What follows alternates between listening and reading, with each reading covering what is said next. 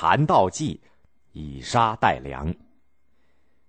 宋武帝在南方建立了宋朝，十九年以后，也就是公元四三九年，北魏太武帝拓跋焘灭掉了十六国当中最后的一个小国北凉，统一了北方。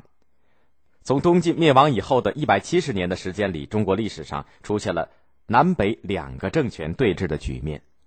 南朝先后经历了宋、齐、梁、陈四个王朝，北朝的北魏呢，后来分裂成了东魏、西魏，东魏、西魏又分别被北齐、北周所取代。历史上把这段时期称为南北朝。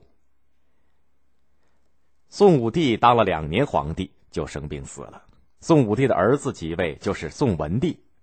北魏趁着宋朝的政局变动，派大军渡过黄河进攻宋朝。占领了黄河以南的大片的土地，宋文帝便派谭道济率军抵抗。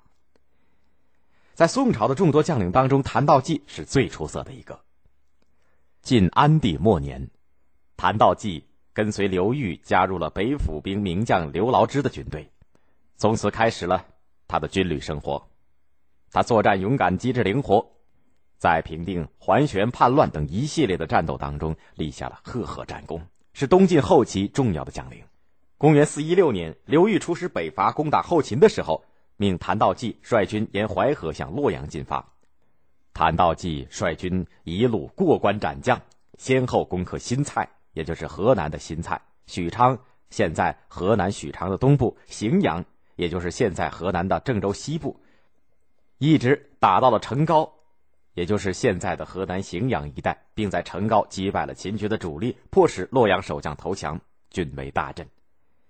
当时由于俘虏太多，有的将领怕他们闹事主张杀掉。谭道济却不同意，他说：“我们进军北伐是为了讨伐罪逆，保护百姓，怎么可以乱杀人？”谭道济下令把俘虏都放了。这些俘虏回去以后，到处宣传晋军的宽大。起到了瓦解后秦军心的作用。这一次，谭道济奉宋文帝之命去抗击魏军，在二十几天的时间里，宋军连打了三十多仗，节节胜利，一路追击，打到历城，也就是现在的山东济南。这个时候，谭道济骄傲起来了，防备也有点松懈了。魏军抓住机会，派骑兵绕到了宋军的后方，烧了宋军的辎重粮草，宋军的形势。非常危急，谭道济明白，如果这个时候匆忙撤退，魏军就会怀疑宋军已经没有粮草而大举进攻，宋军很可能会全军覆没。谭道济觉得，目前最重要的就是让秦军相信宋军还有充足的粮草。一天晚上，宋军军营里灯火通明，谭道济亲自带领一批管粮草的士兵，在一个营寨里查点粮食。士兵们一边用斗子量米，一边拿着竹签高唱着计数。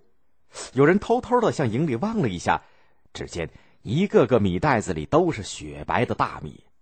许多宋军将士也以为后方送来了军粮，军心大振。魏军的探子把这个消息告诉了魏将，魏将信以为真，果然就不敢贸然的追击宋军了。谭道济就这样率领宋军安全的撤退。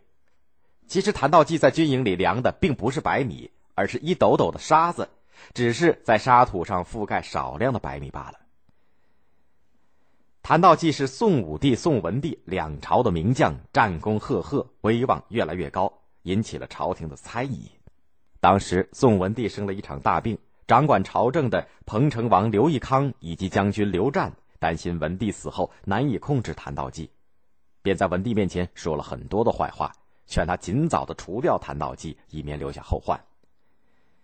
公元四三六年，谭道济奉诏回京，刘湛和刘义康认为机会来了，便用宋文帝的名义下了一道诏书，以收买人心、图谋不轨的罪名把谭道济杀害。